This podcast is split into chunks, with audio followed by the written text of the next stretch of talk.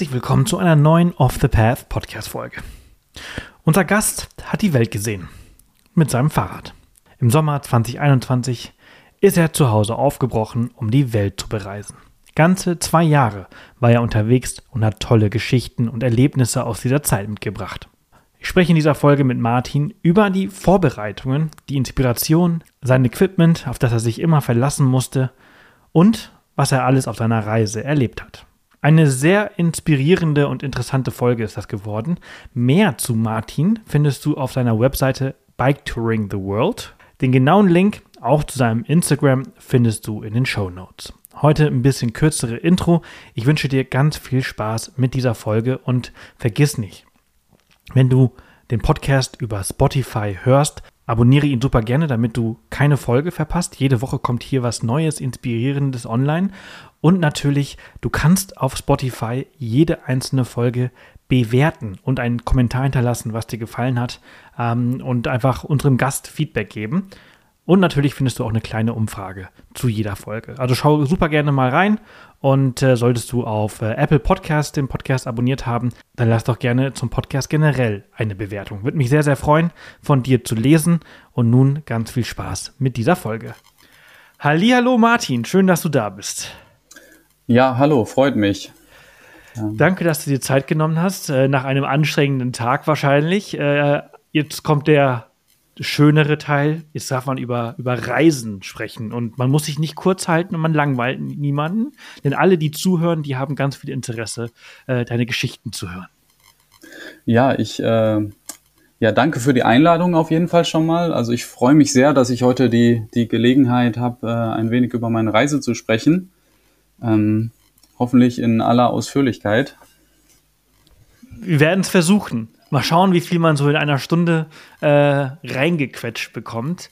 Ähm, aber lass uns mal von vorne anfangen. Wie bist du auf die Idee gekommen, äh, mit dem Fahrrad um die Welt zu reisen? Was ist so, was ist so deine Hauptmotivation gewesen?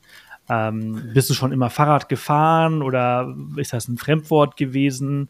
Ähm, ja, ich, ich glaube, da muss ich etwas weiter ausholen. Ähm, und zwar so die, die erste größere Radreise, die, die habe ich gemacht damals äh, nach dem Abitur. Ähm, da bin ich äh, zusammen mit zwei Freunden zusammen, äh, mit Daniel und mit Lennart zusammen sind wir durch Spanien gefahren, sechs Wochen lang.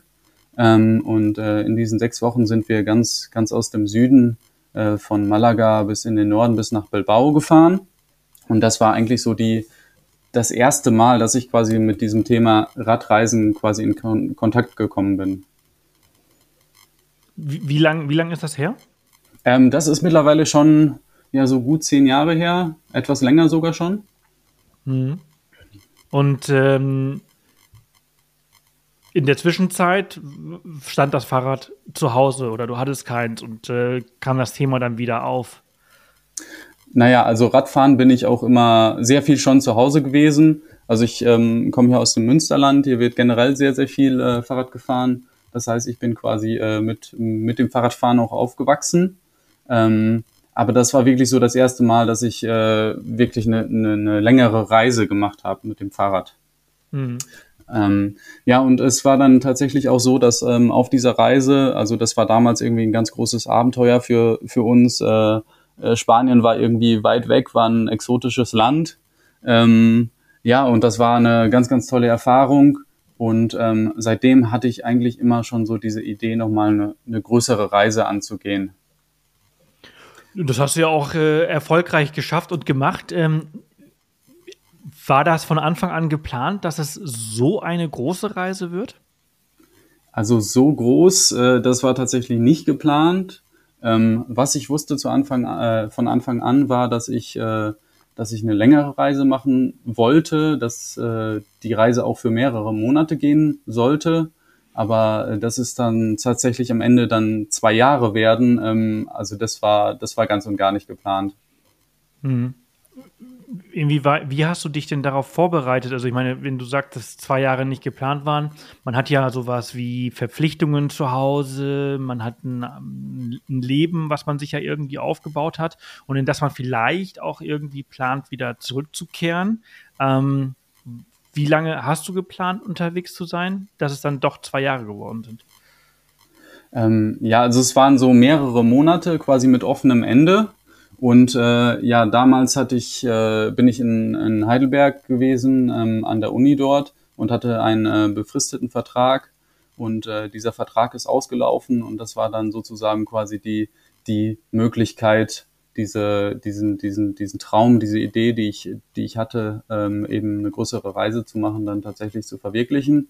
Ähm, ja, und dann habe ich mich so ein bisschen, bisschen darauf vorbereitet, habe äh, hab natürlich alles Mögliche so an, an Ausrüstung quasi äh, besorgt, habe geschaut, dass äh, ja, dass ich äh, mir ein bisschen auch äh, Geld zurücklegen kann, um das Ganze dann eben in diese Reise quasi einfließen zu lassen. Genau.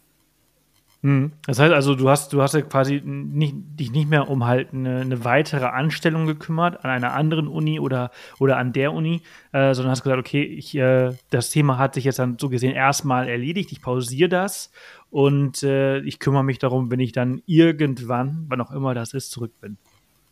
Genau, das, das war in dem Moment so ein bisschen die Idee, ähm, einfach ein bisschen Zeit zu nehmen, ein bisschen was anderes zu sehen. Ähm, und ähm, soweit ich dann, ähm, also wenn ich dann ein bisschen weiter gefahren bin und so weiter, dass ich dann, dass ich dann mal schaue, ähm, ja, mir, mir was, äh, was anderes zu besorgen. Ähm, ja, und dann, dann bin ich gefahren, bin auch sehr länger, äh, bin auch längere Zeit äh, äh, unterwegs gewesen und ähm, so der, der Moment quasi mich dann, dann ähm, ja, nochmal zu bewerben und quasi so in das alte Leben wieder zurückzukehren, hat sich dann immer weiter nach äh, hinten verschoben und aus äh, ja, mehreren Monaten sind dann äh, letztendlich dann äh, zwei Jahre geworden, ja. Kurze Werbeunterbrechung für DB Regio Nordost. Lust auf neue Abenteuer und spannende Entdeckungen? Dann aufgepasst. DB Regio Nordost präsentiert Treibgut. Entdecke MV, der Podcast für alle, die Mecklenburg-Vorpommern hautnah erleben möchten. Begleitet die Podcaster auf authentischen Reisen durch die Region und entdeckt die vielfältigen Schätze, die Mecklenburg-Vorpommern zu bieten hat. Ob im Müritz Nationalpark, beim Drachenbootfahren oder der Erkundung historischer Schlösser, dieser Podcast lässt keine Wünsche offen. Und das Beste, ihr erreicht all diese Ziele bequem und umweltfreundlich mit der Bahn. DB Regio Nordost ist euer Partner für nachhaltige Ausflüge. In jeder Folge erwarten euch touristische Highlights und Geheimtipps, vorgestellt von den Menschen vor Ort. Ihr erfahrt spannende Geschichten aus erster Hand. Der Podcast richtet sich an jeden und alle, die Neues entdecken möchten. Holt euch eure Kopfhörer und taucht ein in die Welt von Treibgut. Entdecke MV. Alle Folgen findet ihr auf bahn.de slash Treibgut. Ja, hattest aber hattest du auch noch nicht mal sowas wie eine grobe Idee, wann du zurückkommst? Also so ein Jahr ähm, oder so? Ja, ja so, ein, so ein Jährchen oder so hatte ich vielleicht mal angedacht. Ähm, genau, also ist es auch so gewesen, ich bin, bin damals quasi mit, äh, mit einem Kumpel ähm, zusammen losgefahren. Ich habe so ein bisschen, ein bisschen quasi rumerzählt, ähm, ja, dass ich, dass ich eben vorhabe, eine längere Reise zu machen. Und er hat mich dann angerufen und gefragt, hey Martin, ähm, hast, hast du nicht Lust, dass ich, äh, dass ich dich begleite? Und äh, genau, ähm, also mein Kumpel Thomas ist dann auch für die ersten vier Monate mitgekommen und ähm, er hatte so ein sehr fixes Datum, wann er wieder zu Hause wo sein wollte. Ähm, das war dann quasi das, das äh, Weihnachten, nachdem wir losge losgefahren sind. Und ähm, ja, das war so der, der erste quasi das erste Datum, was ich so ein bisschen im Hinterkopf hatte. Ich habe gedacht, äh, ich, ich probiere das mal, ich mache das auf jeden Fall diese vier Monate und äh, dann schaue ich nochmal, ob es mir gefällt, ob ich dann tatsächlich noch weiterfahren möchte. Ähm, ja, genau. Mhm. Also am Anfang äh, jeder Reise, also nicht nur die Zeit, das ist ja auch, das muss man so ein bisschen einplanen. Man muss aber auch so ein bisschen dieses Thema Ausrüstung, vor allem beim Fahrradfahren, äh, bedenken und auch ein bisschen planen, welches Fahrrad nehme ich, äh, welche Ausrüstung brauche ich noch äh, neben äh, meinem Fortbewegungsmittel. Ähm, wie bist du da vorgegangen? Ähm, ja, und zwar ähm, das, ähm, das ganze Thema so Ausrüstung ist so ein bisschen so in diese, diese Corona-Zeit reingefallen. ähm, was, was nicht ganz optimal gewesen ist, ähm, weil ähm, zu der Zeit ähm, es eben ganz, ganz schwer war, also auch in die Geschäfte reinzukommen. Man musste irgendwie einen Termin machen und so weiter. Das heißt, ich habe dann quasi den größten Teil der Ausrüstung dann ähm, im Internet bestellt und quasi im Wohnzimmer haben sich dann die Kartons gestapelt. Ähm, und ich hatte noch nicht wirklich äh, Gelegenheit dazu, diese, diese ja, ganzen neuen Dinge, die ich mir da irgendwie zugelegt hatte, dann mal ähm, auszuprobieren. Ähm, genau, und ähm, dann habe ich quasi eine oder eine längere Probetour gemacht, äh, zwei Wochen zusammen mit einem, mit einem guten Freund auch aus Heidelberg, wo wir dann über die Alpen gefahren sind und seine Familie besucht haben in Bergamo. Und da hatte ich quasi dann nochmal die Möglichkeit, äh, all, all die Ausrüstung zu testen und ähm, auch, auch das Fahrrad zu testen, was ich mir quasi ähm, ja eigens dann ähm, ausgerüstet habe und gekauft habe für, für diese Tour. Hast du auf ein fertiges Fahrrad zurückgegriffen oder hast du es dir selber zu, tatsächlich so zusammengebaut, wie du dachtest, dass du es brauchst? Also ich habe ein fertiges Fahrrad gekauft und äh, ja, dann kommen natürlich trotzdem so einige Dinge dazu, die man dann äh, gerne ändern möchten, äh, möchte an dem Fahrrad. Also so Dinge wie ein Außenspiegel, die verschiedenen Taschen, die man dann anbringt ähm, und äh, ja, einen passenden, passenden Sattel. Das ist auch immer ein wichtiges Thema, so beim, beim Radfahren. Ähm, genau, also da habe ich dann ähm, quasi das so ein bisschen, bisschen angepasst und äh, dieses quasi fertige, fertige Fahrrad so ein bisschen auf meine, meine Bedürfnisse dann abgestimmt. Mhm. Und hat dann auf deiner Alpentour alles funktioniert? Oder musstest du dann nochmal irgendwie was ändern? Ähm, also es hat mehr oder weniger alles funktioniert. Ich habe gemerkt, dass ich dann doch irgendwie ein bisschen viel Ausrüstung dabei hatte und habe dann irgendwie nach ein paar Tagen erstmal schon so ein dickes Paket nach Hause geschickt. Ist natürlich, die Alpen ist natürlich der beste, beste Testground. Das ist halt so, ich bin ja, habe ja gerade erst so eine, so eine Bikepacking-Tour durch, durch Österreich gemacht wenn du da diese ganzen Kilo die Berge hochschleppen musst, äh, vor allem wenn du halt auf Gravel unterwegs bist, das ist halt schon richtig anstrengend. Ja, absolut. Und ähm, also ich muss dazu sagen, also ich, ich hatte da zu diesem Zeitpunkt ähm, äh, auch nicht besonders äh, dafür trainiert und bin auch nicht besonders fit gewesen. Ähm, also das heißt, ich bin in Heidelberg losgefahren äh, mit, mit meinem Kumpel, mit Diego zusammen. Ähm, und ähm, ja, Diego ist einfach extrem sportlich und hat ein sehr, sehr hohes Tempo da irgendwie an den, an den äh, Tag gelegt. Ähm, ja, und ich musste irgendwie zusehen, dass ich da, dass ich da mitkomme. Aber also dieses Thema äh, Fitness und Kondition und so, das ist ja immer ein großes Thema bei solchen großen Reisen. Egal, ob die Leute jetzt wandern oder halt eben Fahrrad fahren ähm, oder rudern oder was auch immer. Und bin da eigentlich immer so ein bisschen, also so eine, hast du die Testtour gemacht, um halt diese Kondition aufzubauen für deine große Reise oder eher um halt äh, Ausrüstung zu testen? Denn ich bin zum Beispiel der Meinung, dass man gar nicht so fit sein muss am Anfang, weil die kommt ja von alleine. Ähm, ja, ich, ich glaube, mir ging es tatsächlich auch eher um die Ausrüstung. Ähm, ich, ich glaube, der, der große Vorteil ist, wenn man, wenn man eben so eine Reise macht, dass man sich selbst einteilen kann, ähm, wie weit und wie viel man denn äh, fahren möchte. Und ähm, zu Anfang äh, ist es normalerweise so, dass man ähm, eher etwas kürzere Distanzen fährt, ähm, vielleicht auch nicht ganz so lange fährt. Und so die quasi Kondition kommt dann von alleine mit der Zeit. Ja, ja, ja, also so, das merke ich halt immer wieder. Äh, egal wie viel Pause ich zwischen meinen Fahrradtouren halt habe, dass so nach drei Tagen, das ist ja natürlich anstrengend die ersten Tage, wenn man halt eben nicht so fit ist, ähm, aber dass es dann eigentlich relativ schnell von alleine kommt. Vor allem, wenn man sich halt das einteilen kann. Ja, absolut. Ähm, der letzte Teil der, der Planung meiner Meinung nach ist, also äh, man kann es ja runterbrechen in äh, Ausrüstung, äh, ähm, Fitness, wenn man so möchte, ähm, Zeit auch ähm, und dann die Finanzen. Ähm, so, eine, so eine Reise braucht vor allem halt auch, also neben Zeit braucht sie halt eben auch Geld. Äh, wie bist du das angegangen? Und ähm, hast du während deiner Reise irgendwie noch zwischendurch gearbeitet, dass du es dir so lange dann leisten konntest? Oder war es einfach irgendwie günstiger als gedacht und du hattest oder genug angespart, um so lange unterwegs zu sein? Ähm, ja, also generell ähm, ist natürlich das, Rad, das Radreisen an sich ähm, also so eine Form von, von Reise, die ähm, vielleicht etwas günstiger ist als, ähm, als andere Formen. Äh, das heißt, man, man ist mit dem Zelt unterwegs, man, man schläft vielleicht auf Campingplätzen, man, man geht Wildzelten, man kommt bei anderen Leuten unter. Das heißt, äh, was das angeht, ähm, ist es vielleicht nicht ganz so teuer. Ähm, ja, und ähm, das andere ist äh, gewesen, dass ich schon dann einige Zeit auch vorher wusste, dass ich diese Reise machen wollte und hatte da die Möglichkeit, ein bisschen was beiseite zu legen. Habe auch zum Beispiel ein, ein Zimmer in meiner Wohnung habe ich untervermietet ähm, und äh, das ist dann quasi alles in diese, in diese Reise dann ähm, ja eingeflossen. Hm.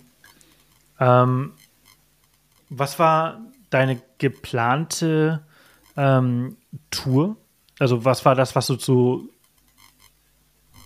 die ersten Wochen und Monate geplant hattest? Ähm, ja, die Planung sah eigentlich ganz, ganz anders aus als das, was wir dann tatsächlich gemacht haben.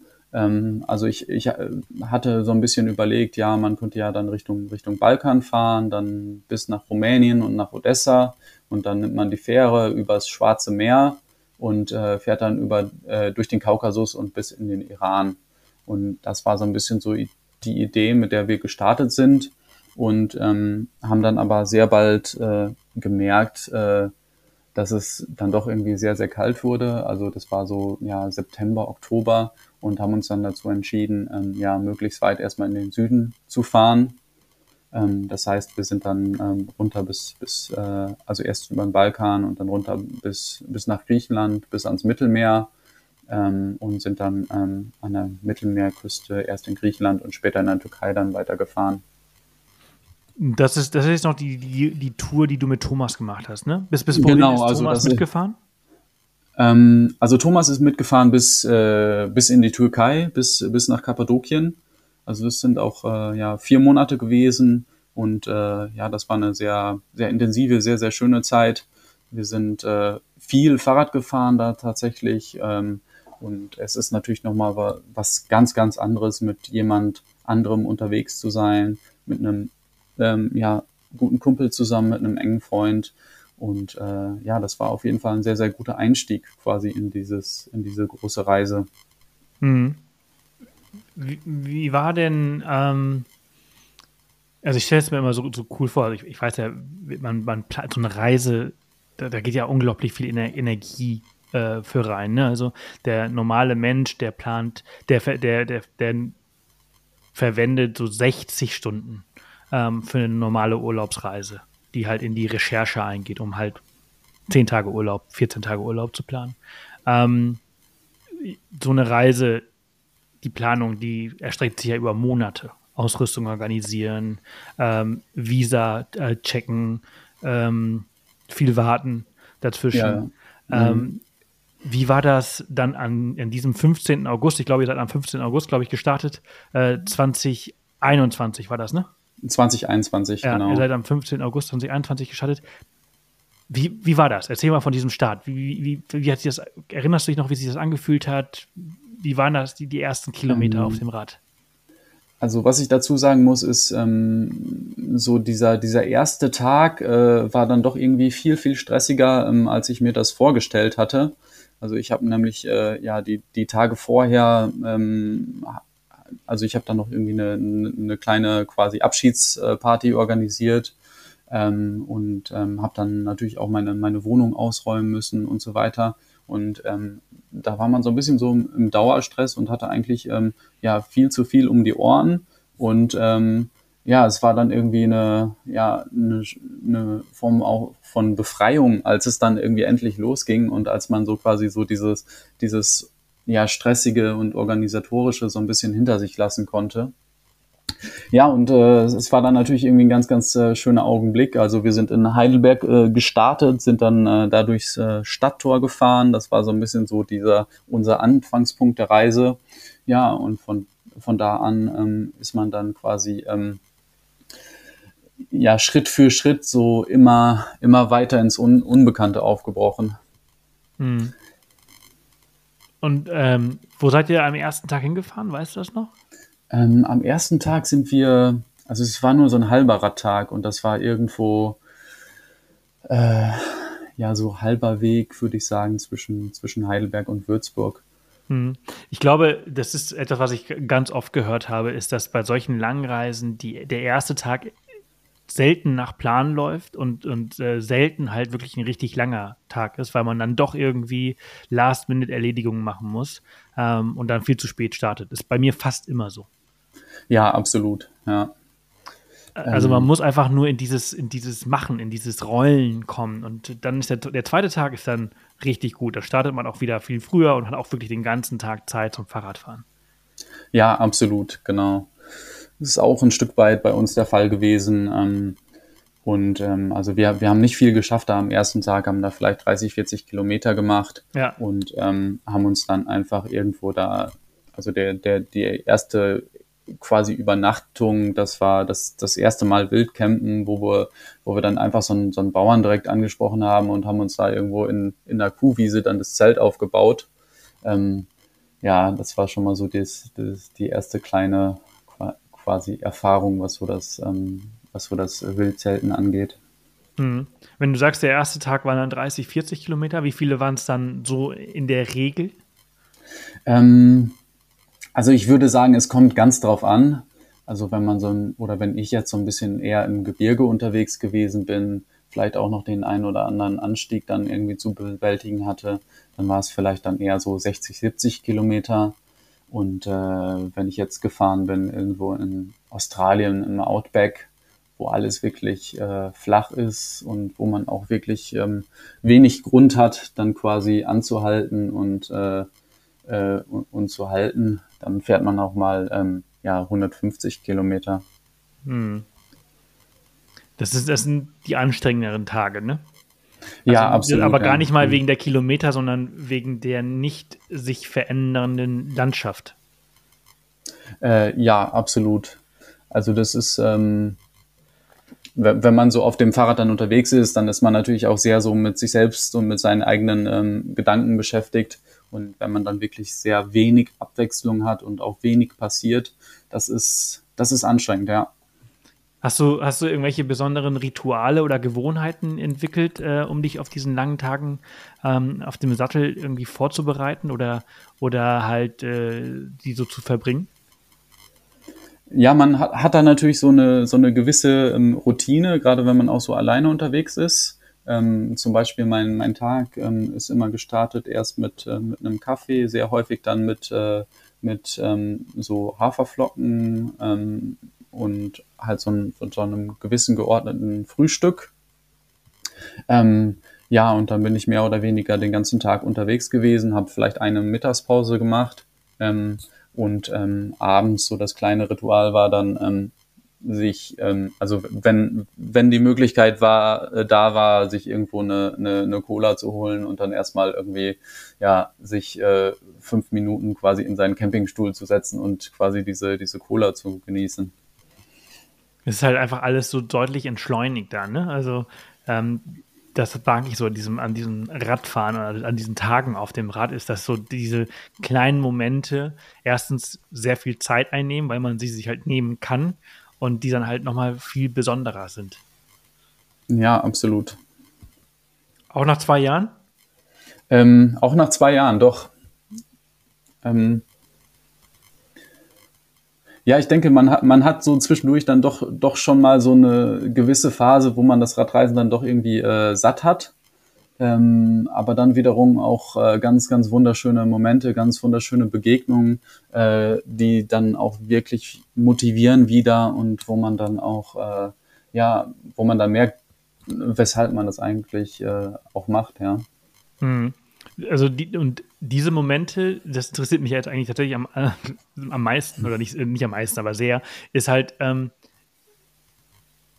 wann, wann waren diese Momente? Kamen die nach einer bestimmten Zeit oder kamen die in einer bestimmten Gegend? Oder ähm, wie, motiviert, wie, wie, motiviert man sich über also ich einen glaube, so langen so diese, Zeitraum? Also ich glaube, es sind so diese, diese, diese kleinen und äh, häufig auch sehr unerwarteten Momente. Ähm, also ein Beispiel ist zum Beispiel äh, gewesen, ich bin ähm, auf, auf, auf Sumatra unterwegs gewesen ähm, und äh, bin halt abends noch zum Meer runtergefahren und es war so eine sehr, also wirklich sehr, sehr steile Straße und am nächsten Morgen musste ich da wieder hoch und habe mein Fahrrad geschoben, äh, also wirklich hochgewuchtet und äh, ja, habe mich da wirklich totgequält an diesem Berg. Und dann ähm, hält so ein äh, ja, Mo Motorradfahrer neben mir ähm, und ohne was zu sagen, stellt er sein Motorrad an die Seite und hilft mir quasi dieses Fahrrad den Berg hoch zu wuchten. Und er ist wohl 20 Minuten mit mir zusammen quasi da hochgelaufen und hat, hat komplett mir ge geholfen dabei, quasi dieses, dieses Fahrrad da hoch zu bekommen. Und ähm, ja, solche, solche kleinen äh, Dinge sind natürlich dann äh, ja, ja Dinge, die dann auch in Erinnerung bleiben. Ja. Hm diese, äh, diese Freundlichkeit der Menschen, ne? wie offen sie halt einfach einem gegenüber begegnen. Ähm, und so ja. einfach ohne, ohne, ohne, wie sagt man denn, ähm, nicht voreingenommen halt eben irgendwie einem gegenüber sind. Ähm, ja, absolut. Und gerade auch in den Gegenden, wo, es, wo man das vielleicht äh, am wenigsten erwartet. Ähm, ja, genau.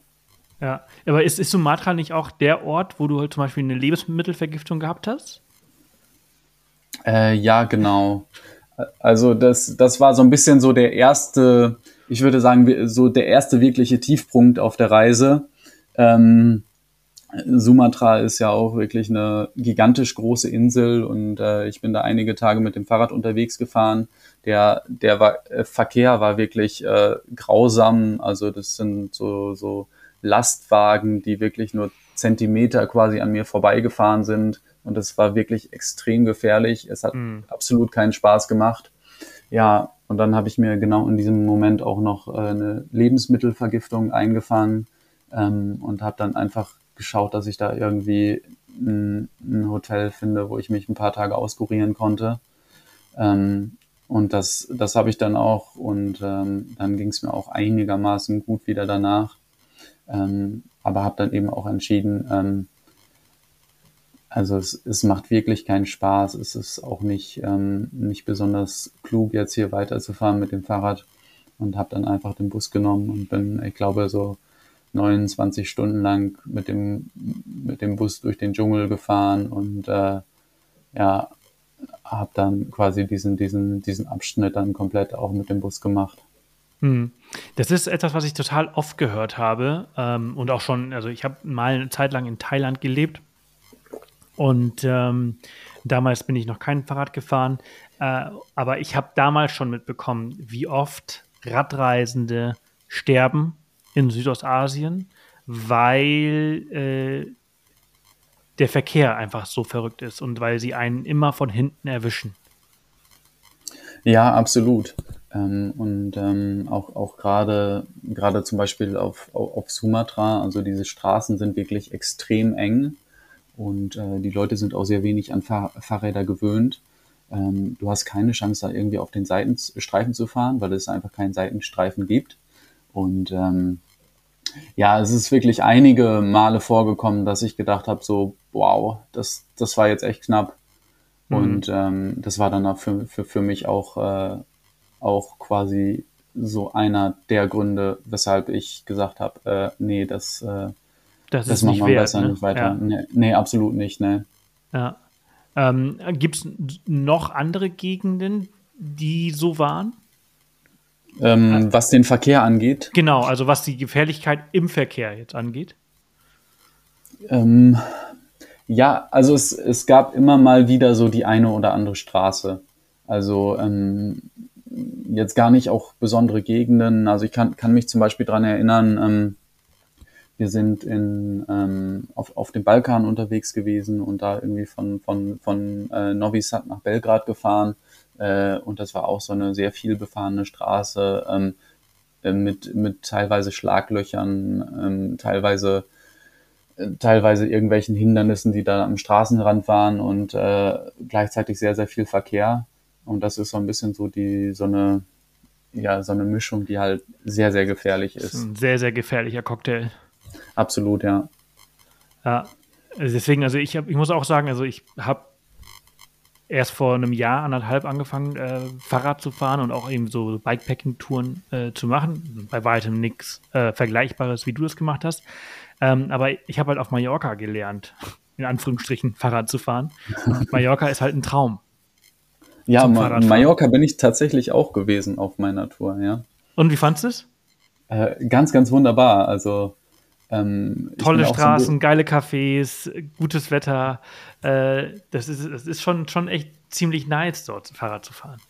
Ja, absolut. Also mir hat es auch äh, traumhaft da gefallen. Also da gerade auch so ein bisschen so in den Bergen unterwegs zu sein. Man, man fährt da oberhalb durch die Berge mit quasi Blick aufs Meer. Also es ist schon, gibt schon wenig Orte, die quasi so viel äh, zu bieten haben für Fahrradfahrer wie Mallorca. Ja, und also ich fahre, ich fahre im Sommer fahre ich so gut wie gar kein Fahrrad auf Mallorca, aber halt eben in dieser Nebensaison, Frühling, Herbst, auch im Winter. Ähm, und ich muss sagen, dass ich in Deutschland zum Beispiel tatsächlich mehr Angst habe auf dem Fahrrad, wie ich es auf Mallorca habe. Ähm, weil wenn du halt auf Landstraßen und so weiter fährst, dann wird halt eben, dann, knallen die halt mit 100, 120 an dir vorbei. Die lassen zwar, die meisten lassen zwar schon äh, Abstand und selten Zentimeter, sondern schon einen Meter, aber äh, es ist halt eben äh, komischer. Ja, also so, also das, das Problem ist manchmal auch, dass man, dass man auch nicht unbedingt diese Situation wirklich komplett vermeiden kann. Natürlich kann man eine gewisse Planung machen im Vorfeld und man sucht sich natürlich die Straßen aus, äh, von denen man denkt, dass man, äh, dass man da vielleicht etwas besser und äh, sicherer auch äh, unterwegs ist. Aber äh, so früher oder später ähm, hat man dann vielleicht doch nicht die Wahl und äh, muss dann einfach durch. Hm. Und äh, da kann man auch tatsächlich wenig machen, äh, quasi um diesen Situationen dann äh, auszuweichen. Hm. Du hast ja gerade schon, ähm, das passt jetzt gerade ganz gut in dem Moment, ähm, du planst ja auch vorher. Wie gehst du denn bei der Routenplanung vor? Ähm, also ich hatte immer grob so eine Idee, so eine Richtung, wo ich hin wollte. Ähm, aber je länger ich gefahren bin, desto weniger habe ich eigentlich geplant ähm, weil ich auch gemerkt habe, dass ähm, zu viel Planung einem so ein bisschen, ein äh, bisschen auch den, den Raum nimmt, ja. Also manchmal äh, oder sehr häufig bin ich dann morgens einfach irgendwie aufgestanden, ähm, ja, habe ein bisschen auf, aufs, äh, aufs Handy geschaut, äh, habe geschaut, äh, welche Straßen sehen dann vielleicht so aus, als könnte man da irgendwie gut herfahren. Äh, ja, und habe mich dann einfach aufs Fahrrad gesetzt und bin losgefahren.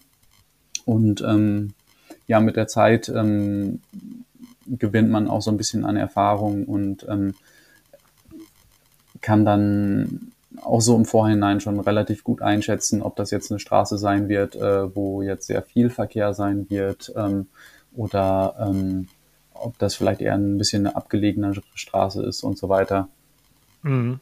So, so Apps wie Komoot und Strava und so bei der Planung hast du dann wahrscheinlich eher weniger genutzt oder so hört es sich zumindest an. Genau, also Komoot habe ich zu Anfang ähm, genutzt und ähm, das hat auch relativ gut funktioniert, ähm, so, solange man eben in Europa gewesen ist. Ähm, und äh, das Problem war dann aber irgendwann, dass man, dass man teilweise durch äh, quasi Wege entlang geschickt wurde, ähm, die man, wo man wirklich nicht fahren konnte. Hm. Also irgendwelche, irgendwelche Feldwege, wo man dann stundenlang wirklich sein, sein Fahrrad dann den Berg hochgeschoben hat und so weiter. Und ähm, ich bin dann tatsächlich äh, übergegangen und habe dann irgendwann einfach nur noch äh, mit Google Maps äh, navigiert und äh, so ein bisschen, bisschen schon ähm, quasi geschaut, dass ich vielleicht nicht so die ganz kleinen Straßen nehme, dass ich vielleicht eher kleinere, aber nicht unbedingt nicht unbedingt so diese die, äh, ja ganz kleinen dann nehme, ja. Hm. Da kommt dann die nächste Frage, ähm, wenn du mit Google Maps halt viel gemacht hast, das, das, das oder so verstehe ich das, das sagt ja dann auch unglaublich viel Strom und da komme ich dann halt eben wieder auf das Thema äh, Equipment und Ausrüstung äh, drauf zu sprechen. Wie ähm, verpflegt man sich oder wie überlebt man? Wie lädt man seine, seine Geräte auf, die man dabei hat und was hast du so alles dabei gehabt? Das ist eine ziemlich große Frage. Ähm, ja, also ich habe so was äh, Elektronik äh, angeht, habe ich tatsächlich einiges mitgenommen. Also ich hatte irgendwie ähm, ja eine Kamera dabei, ich hatte auch einen Laptop dabei und so weiter. Ähm, aber so das, das Wichtige ist quasi gewesen, dass ich, äh, dass ich immer das äh, Handy quasi griffbereit habe und äh, dass ich, dass ich das auch aufgeladen habe. Und ähm, das hat meistens auch ganz gut funktioniert. Also ich habe hab eine Powerbank, eine etwas größere Powerbank dabei gehabt, ähm, mit der ich äh, quasi nur das Handy aufgeladen habe und äh, habe das Handy dann irgendwie vier oder fünf Mal damit aufladen können. Und ähm, ja, diese, diese vier oder fünf Tage kommt man dann auch damit aus. Und in der Regel ist es dann so, dass man, dass man dann irgendwie in eine Situation kommt, dass man vielleicht irgendwie ähm, Warm Showers macht. Ähm, das heißt, dass man bei anderen Radreisenden unterkommt und da äh, Gelegenheit hat, äh, quasi sein Handy und die Powerbank aufzuladen.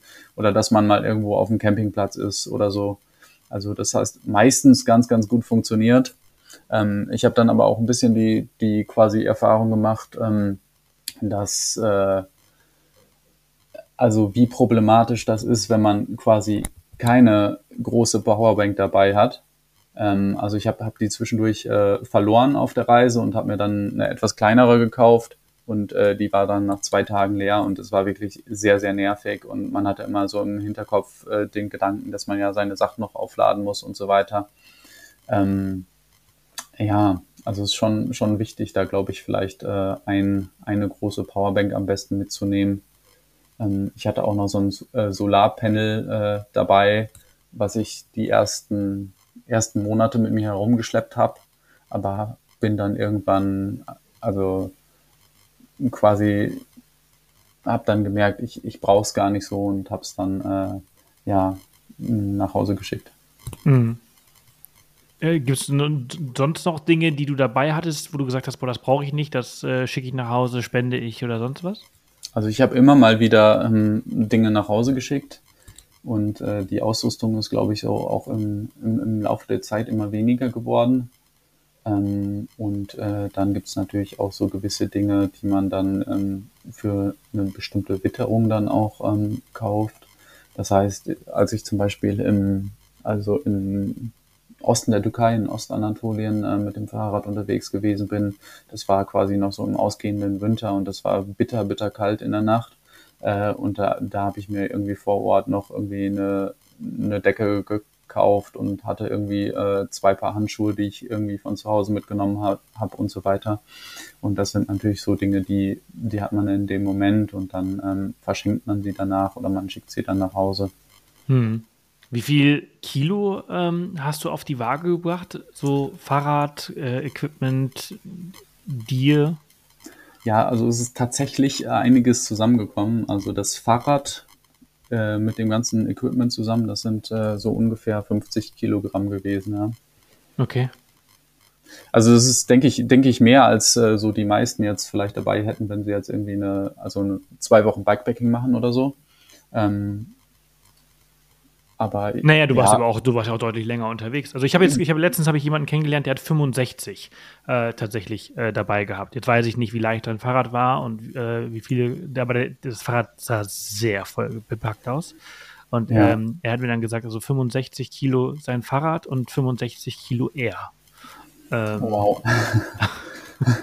also, und dann habe ich aber kurz überlegt und äh, die 120 bringe ich auch alleine, also mit meinem Fahrrad mit wenig Gepäck und mir drauf. Ja, ja. ähm, also ich, äh, also vielleicht sind es auch mal bei mir irgendwie mal 75, äh, 65, 70 Kilogramm gewesen, als ich zum Beispiel im Outback unterwegs gewesen bin. Ähm, aber weil man, du dann viel Wasser und so dabei hast? Ja, ja, genau, weil man sehr viel Wasser, sehr viel Lebensmittel und so weiter dabei hat. Ähm, also teilweise habe ich, glaube ich, äh, elf Liter Wasser mit mir herumgeschleppt. Oh, wow. Ähm, ja, und äh, natürlich dann auch äh, entsprechend viel an, an, an Lebensmitteln und so weiter. Ähm, ja, also da, da, da kommt einiges zusammen und man muss wirklich auch sehr diszipliniert sein und auch Dinge, die man vielleicht äh, ja lieb gewonnen hat und äh, so Dinge, wo man denkt, so ja, die könntest ja vielleicht doch nochmal brauchen, äh, dann vielleicht doch irgendwie entweder nach Hause schick, äh, schicken oder verschenken oder oder oder wegtun einfach. Hm. Also ich, ich glaube, da, da, da wird man sehr quasi dazu verleitet, äh, immer mehr quasi so ein Zeug anzusammeln und äh, man muss natürlich äh, ja dann alles mitschleppen, was man da auch äh, kostet ja auch ne? unglaublich viel Energie, ne? Also äh, das, das alles mit dabei zu haben. Ja, absolut, ja. Und das Fahrrad wird immer schwerer und, und unhandlicher zum, zum, zum, zum Fahren und so. Ähm, wie hast du dich auf deine Tour zum Beispiel in Australien äh, vorbereitet? Du bist ja, du hast ja erst Südostasien gemacht, hast ja gerade erzählt, dass du Sumatra, da hast du Lebensmittelvergiftung, bist viel dann auch mit dem Bus gefahren. Du warst dann aber auch nicht nur auf Sumatra, das ist ja, ähm, du bist ja dann auch noch in Indonesien auf, auf Bali und Lombok unterwegs gewesen, oder? Äh, genau. Also, du, bist also du dann ich, ich da quasi Inselhopping-mäßig mit der Fähre von einer Insel zu, zur anderen? Äh, genau, also das, das war so die ursprüngliche Idee, dass ich quasi möglichst viel von, äh, von Indonesien mitnehme. Ähm, und, und das hat ja tatsächlich auch ganz gut geklappt. Ähm, und in äh, ja, Bali, Lombok, das, das war nochmal so eine Ecke, ganz, ganz besonders äh, Lombok eben, das hat mir ganz, ganz wunderbar da gefallen. Ähm, da hat man wirklich noch so diese, diese äh, sehr einsamen äh, weißen Sandstrände und kann da wunderbar surfen gehen. Ähm, also ganz, ganz tolle Ecke. Ähm, eines meiner, meiner absoluten Highlights quasi auf, auf dieser Tour, ja. Ähm, genau, und da bin ich dann quasi ein bisschen, bisschen länger gewesen, als ich das eigentlich mir irgendwie vorgenommen habe. Und ähm, hatte aber von, also Osttimor schon den, den Flug gebucht. Und ähm, ja, dann bin ich eben noch etwas länger da gewesen, ähm, habe mich dann, dann noch ein, quasi ein zweites Mal in den Flieger gesetzt und bin dann von da nach, nach Timor geflogen.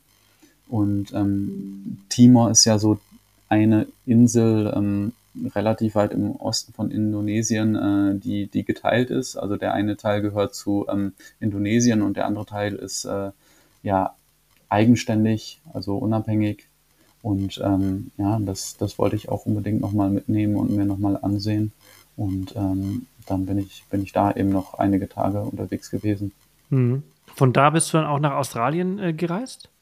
Genau, also von, von, von Dili aus, also von dem Ostteil äh, von, von Timor, bin ich dann nach Australien geflogen, nach Darwin. Äh, genau, und ähm, von Darwin ging es dann einmal quer durchs Outback runter nach Adelaide oder wie, wie sah deine Route aus?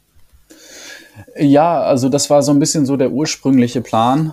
Also ähm, ich äh, ursprünglich äh, wollte ich quasi einmal komplett durchfahren ähm, und ähm, ja, ich bin ich bin dann aber losgefahren, bin in Darwin losgefahren und bin dann zwei Wochen durchs Outback gefahren, habe da ungefähr so 1000 Kilometer zurückgelegt.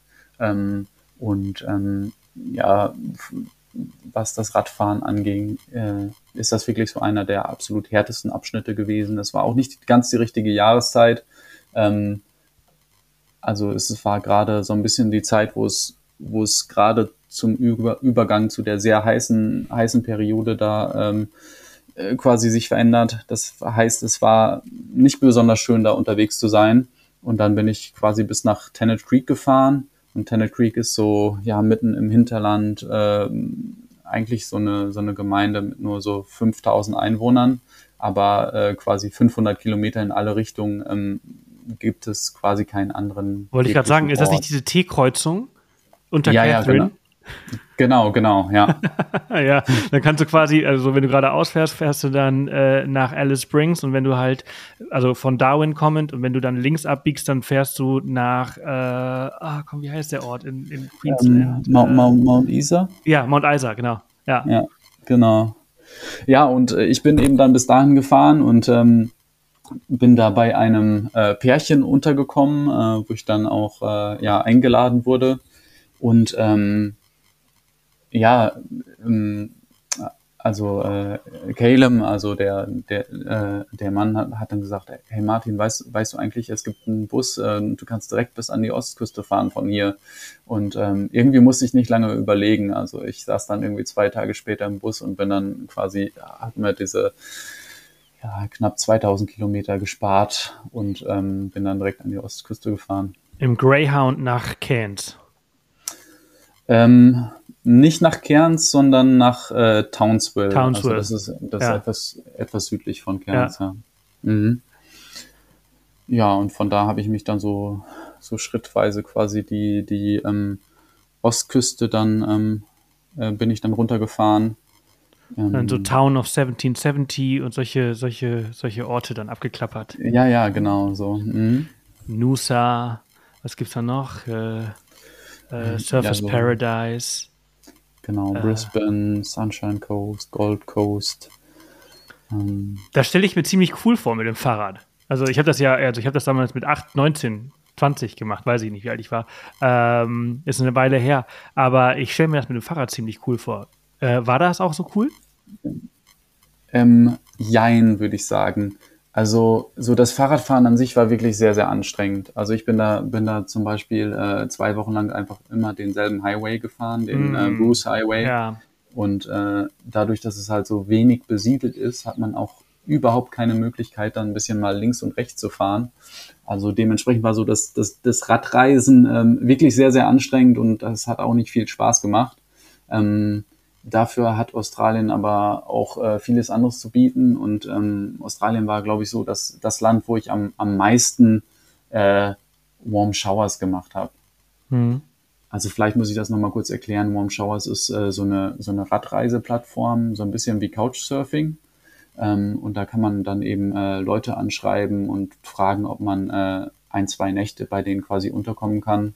Ähm, und das ist auch ganz, ganz schön. Da hat man äh, sehr häufig dann eben auch Leute, die, die selbst Radreisende sind. Das heißt, sie haben so ein bisschen auch eine, ähm, ja, eine Ahnung oder eine Idee, ähm, wie es ist, äh, eben auf dem Fahrrad unterwegs zu sein. Und ähm, ja, das ist für mich so eine ganz gute Gelegenheit gewesen, wirklich äh, ja, Kontakte zu knüpfen und auch Leute von vor Ort kennenzulernen. Mhm. Hast du das viel genutzt auf deiner Reise? Äh, ja, also ich habe das in einigen Ecken ganz, ganz viel genutzt. Also in Australien zum Beispiel hat das ganz wunderbar funktioniert. In Malaysia hat das sehr gut funktioniert. Ähm, dann gab es zwischendurch aber auch so Ecken, wo das, wo das auch nicht verbreitet gewesen ist, ähm, wo es dann gar nicht funktioniert hat. Ähm, aber so allgemein würde ich sagen, ist das schon etwas gewesen, was wirklich diese, diese Reise auch ausgemacht hat, weil man dadurch wirklich äh, super Kontakte auch äh, knüpfen kann, so zu den, zu den Locals. Mhm. Also ich, ich kenne ähm, die Australier sehr gut oder relativ gut. Ich bin sehr, sehr oft dort gewesen. Ich habe auch mal ähm, sieben Monate, acht Monate in Brisbane gelebt und gearbeitet. Äh, und äh, ich stelle es mir zumindest so vor, dass wenn man halt bei Warm Showers da bei denen aufkreuzt, dass sie halt einem oftmals den Teppich halt ausbreiten und dann sagen, hey, lass das Fahrrad stehen, geh duschen und dann, äh, wir haben ein paar Drinks äh, äh, ins Auto geschmissen, dann geht man, fährt man zum Sonnenuntergang an Strand und solche Geschichten. Ähm, das sind so meine, meine Erfahrungen in der Vergangenheit gewesen. Ähm, ist das so ähnlich gewesen oder war das ganz anders? Ja, absolut. Also ich habe das auch äh, so oder so ähnlich auch äh, sehr, sehr häufig erlebt. Ähm, und äh, ja, das ist auch ein bisschen so das gewesen, was so das, das Radreisen in Australien ausgemacht hat. Also die Gastfreundschaft ist der absolute Knaller dort. unten. Ja, absolut, ja. Wie ist das äh, gastfreundschaftsmäßig äh, auf der Reise generell gewesen? Ähm, also generell würde ich sagen, ähm, dass ich doch schon überrascht gewesen bin, ähm, also mit welcher Herzlichkeit und Offenheit äh, quasi die, die Leute einem begegnet sind. Ähm, einige Ecken waren dann natürlich ähm, ein bisschen intensiver, andere nicht so, aber so im Großen und Ganzen ähm, ja, habe ich, hab ich doch schon so diese eine sehr positive Erfahrung gemacht. Ähm, hab sehr, sehr wenig äh, Schlechtes auch erlebt. Und ähm, ja, kann da auf jeden Fall sehr positiv drauf zurückblicken. Was, was gibt es da Gutes zu erzählen und aber auch Schlechtes?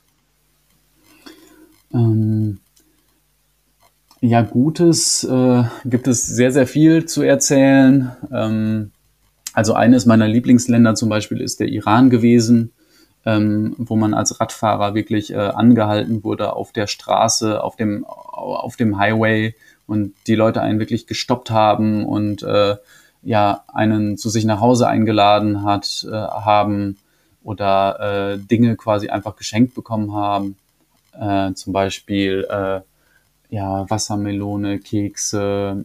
Irgendwann haben wir auch so eine quasi Tüte voll mit Rosinen einfach äh, bekommen, also so vier, fünf Kilo Rosinen, wo wir dann zwei Wochen lang nur Rosinen gegessen haben. Ähm, also das, das gibt es sehr, sehr viel äh, auf der gesamten Reise, aber natürlich in besonderen, besonderen Gegenden natürlich auch äh, noch etwas intensiver, ja. Hm. Und äh, jetzt die andere Seite, die nicht so schöne Seite, welche Erlebnisse sind da so hängen geblieben? Äh, ja, in äh, Südamerika hatte ich ein äh, nicht so schönes Erlebnis, ähm, wo ich ein bisschen an die falschen Leute geraten bin, ähm, wo ich ähm, im Laufe quasi meines Aufenthaltes dann äh, auch, auch äh, äh, gemerkt habe, irgendwas stimmt hier nicht und äh, dann das Gefühl hatte, ich, ich muss hier wirklich weg, so schnell wie möglich. Und äh, ja, das, das, das war ein bisschen äh, ja sehr traumatische, nicht so schöne Erfahrung. Aber ich würde mal sagen, so ähm, 90, 95 Prozent äh, ähm, sind wirklich sehr, sehr positiv gewesen, ja. Hm. Ist, ist, das die, ist das die Beinahe-Entführung in Chile? Äh, ja, genau, ja. Ah, okay. Ich hatte, ich hatte hier nur diesen Stichpunkt äh, stehen und äh, habe mich gefragt, was das auf sich hat.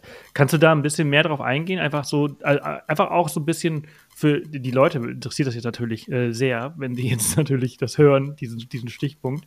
Ähm, was da passiert ist, ich meine, das ist ja auch so gravierend gewesen, dass du ja danach nicht mehr durch Chile Fahrrad gefahren bist, ne? Ja, ähm, ich, ich, ich werde mal versuchen, etwas äh, kürzer darauf einzugehen. Also ich, äh, ich bin, bin da an eine Gruppe von äh, Radfahrern ähm, geraten, die mir dann einen Kontakt vermittelt haben.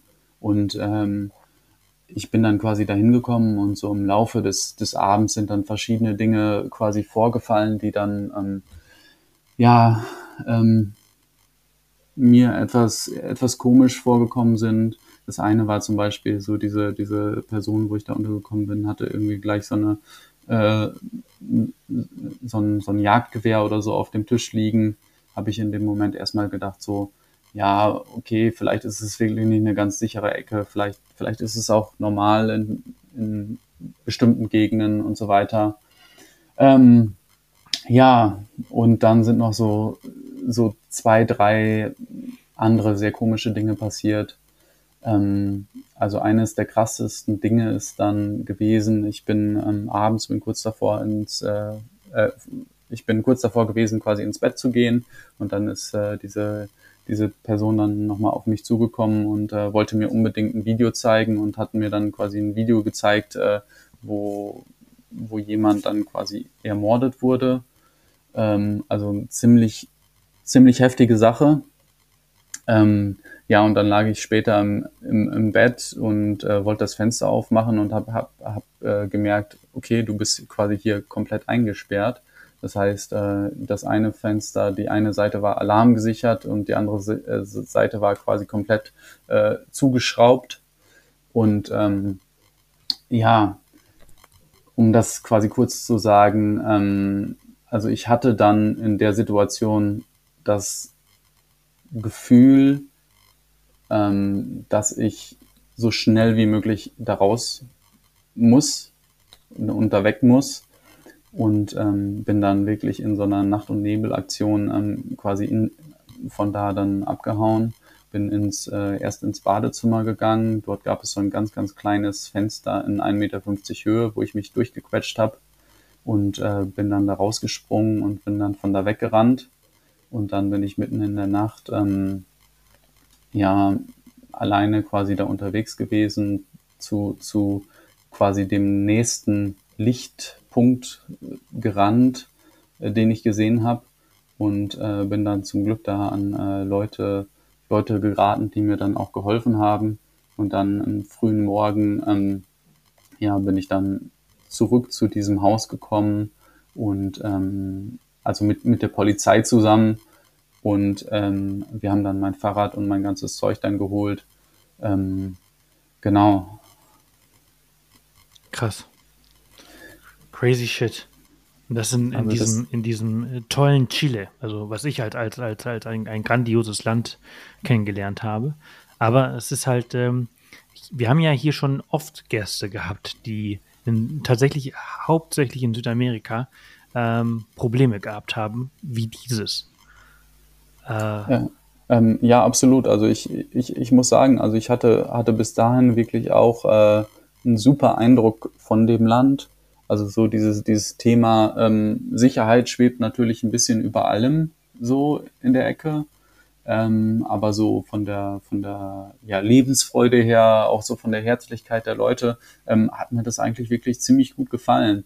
Und ähm, ja, und man kann natürlich auch, auch gewisse Dinge machen, man kann sich vorsehen, aber äh, auch so in diese Situation, in die ich reingeraten bin, ähm, also ich hätte jetzt so im, im Nachhinein ähm, ist mir diese Situation jetzt nicht als, als besonders komisch und besonders irgendwie gefährlich vorgekommen, ja.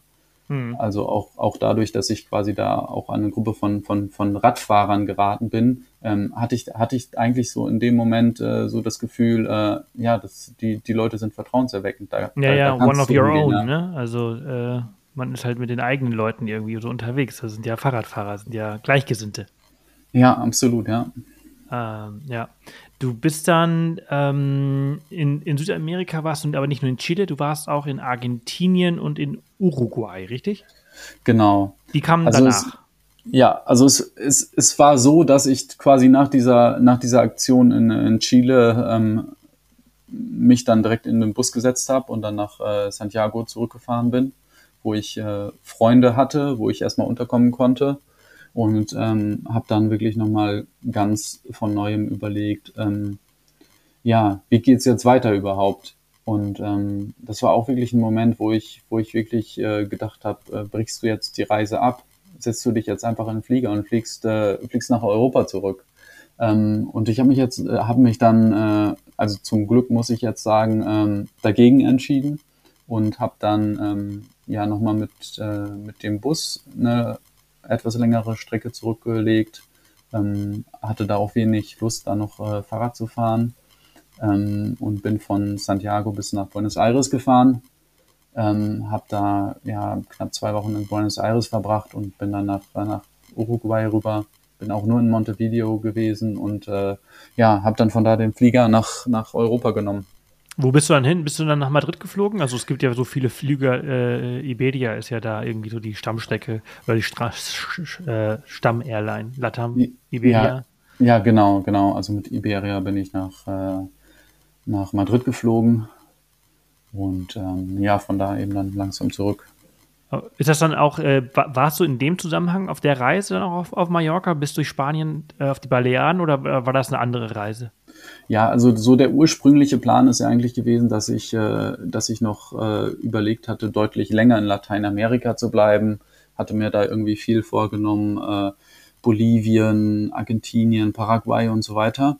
Und ähm, ja, das heißt, äh, ich bin dann viel eher als eigentlich geplant dann in, ähm, in Madrid dann angekommen und hatte dann eben noch ein bisschen Zeit und ähm, eine ja, Freundin von mir, äh, die äh, wohnt eben auf Palma und äh, dann habe ich das quasi nochmal zum, zum Anlass genommen, quasi die da zu besuchen. Habe da einmal die Runde gedreht, bin einmal quasi um Mallorca herumgefahren. Ja, das ist, das ist eine schöne Tour, ne? Ja, absolut, ja. Das also das sind so schöne, schöne, was sind das? 450 äh, Kilometer, 350 Kilometer? Ja, ich, ich denke, denke so der Ecke ungefähr. Ja. Ähm, mhm. also die habe ich letztes Jahr gemacht, äh, einfach, einfach wirklich ein Traum. Ähm, und dann ging es äh, für dich, ähm, wie dann, wie ging es zurück? Also wir sprechen ja jetzt so langsam vom Ende deiner Reise. Genau, also ich bin dann ähm, von, von Mallorca aus äh, mit der Fähre gefahren nach Barcelona, ähm, wo ich da tatsächlich noch jemanden aus dem äh, Iran dann getroffen habe der mittlerweile jetzt in, äh, in äh, Barcelona lebt. Ähm, genau, und ähm, von da aus bin ich dann mit so ein paar, paar Umwegen, ein paar Schlenkern dann langsam Richtung, ähm, Richtung Deutschland wieder gefahren. Ähm, also ich hatte, hatte noch ein bisschen Zeit und habe dann, ähm, hab dann äh, bin dann über die Pyrenäen gefahren, bin äh, in den Alpen, habe dann noch so ein paar Alpenpässe mitgenommen, äh, habe mich in der Schweiz nochmal mit einem Kumpel getroffen, äh, wo wir dann zusammen nochmal eine Strecke gemacht haben. Ja, und dann, ähm, dann ging es dann nach Deutschland zurück. Wann warst du wieder zurück? Ähm, also in Deutschland angekommen bin ich wahrscheinlich so vor, ähm, vor vielleicht vier Wochen. Ach, krass. Ähm, ja. Das ist ja wirklich frisch. Naja, macht ja auch Ja. Sinn. Macht ja auch Sinn. Also sind zwei, genau, zwei Jahre. dann- du bist ja da am, am äh, 15. August damals äh, los. Das ist ja, heute ist der 14. September. Ja, absolut. Und dass ich quasi hier zu Hause an, angekommen bin, das ist, äh, das ist äh, gerade mal zwei Wochen her. Also ja. Sehr, sehr cool. Ähm, weißt du, wie viele Kilometer du äh, insgesamt gemacht hast? Also ich habe auf dem Rad äh, so circa 30.000 Kilometer zurückgelegt. Wow. Das ist, das ist richtig viel. Und hat alles gut funktioniert? Äh, welche Wehwehchen gab es? Welche äh, großen Probleme gab es? Also es gab äh, wirklich ähm, sehr, sehr viel, was, was äh, am Fahrrad kaputt gegangen ist. Auch, auch Teile, die man vielleicht gar nicht so auf dem Schirm hatte. Also ich glaube, ich habe insgesamt äh, ja fünf Ketten ausgetauscht. Ich habe die Ritzel äh, hinten einmal ausgetauscht. Ich habe äh, die das ganze Laufrad äh, vorne und hinten austauschen müssen. Ähm, und dann, ich glaube, drei Mäntel vorne, fünf Mäntel hinten. Also es, ist, es kommt sehr, sehr viel zusammen. Es sind aber auch sehr viele Kilometer. Ja, absolut. Und, Also, und ich äh, muss auch sagen, dass ich, dass ich trotzdem irgendwie das Gefühl hatte, äh, ja, irgendwie, dass ich mich auf mein Fahrrad verlassen kann und äh, sehr, sehr, sehr froh war, dass ich das dabei hatte. hm. ähm, warst du vorher schon sehr fahrradaffin? Konntest du das meistens selber reparieren oder warst du immer auf äh, Mechaniker, äh, Fahrradwerkstätten äh, angewiesen? Also ich, ich habe versucht, äh, viel selbst zu machen, ähm, aber gewisse Dinge, ähm, da muss man dann eben in die Werkstatt fahren, weil man gar nicht, weil man auch gar nicht alles so an, an, äh, an äh, Werkzeug dabei hat. Werkzeuge und so dabei hat, ja. Ja. Aber so Dinge wie, weiß ich nicht, äh, Bremsklötze austauschen oder irgendwie mal ein neues Felgenband reinmachen und so, das habe ich dann schon, schon noch selbst hinbekommen. Aber ich bin jetzt auch absolut kein, kein äh, Technik-Nerd und äh, ja, kenne kenn da vielleicht so ein, so ein paar grundlegende Mhm. Dinge, aber jetzt so, wenn es ein bisschen spezieller wird, dann bin ich auch, äh, dann war das auch eine gute Gelegenheit, mal wieder eine Werkstatt aufzusuchen. Hm.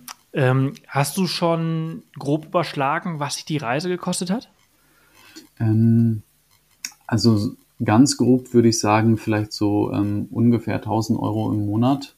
Ähm, das heißt, ich bin zwei Jahre unterwegs gewesen, also so vielleicht äh, ja, vier- 24.000 Euro äh, plus quasi zu Anfang nochmal äh, die, die Ausrüstung, die man halt äh, sich gekauft hat, ja. Könnte man also, also auf jeden Fall unter 30. Äh, Ja, ich denke, ja. Vielleicht könnte man auch sagen, ähm, 1 Euro pro Kilometer. ja, das, das ist gut. Ja, wow. Äh, also total irre, äh, was du geschafft hast. Äh, willkommen zurück. Ich, äh, wie, wie, wie fühlt es sich an? Ähm, wie war die Eingewöhnung oder wie läuft die Eingewöhnung? Ich bin mir ziemlich sicher, sie ist noch, äh, die, sie läuft noch. Ja, also ich bin, bin quasi mittendrin und äh, momentan muss ich sagen, dass es sich tatsächlich sehr, sehr gut anfühlt. Also ähm, ja, wieder ja meine Familie zu sehen, äh, ja meine meine Schwester, mein mein Neffen, äh, der jetzt vor ein paar Tagen seinen äh, zweiten Geburtstag äh, gefeiert hatte. Den du ja Ja. gar nicht kanntest, dann wahrscheinlich.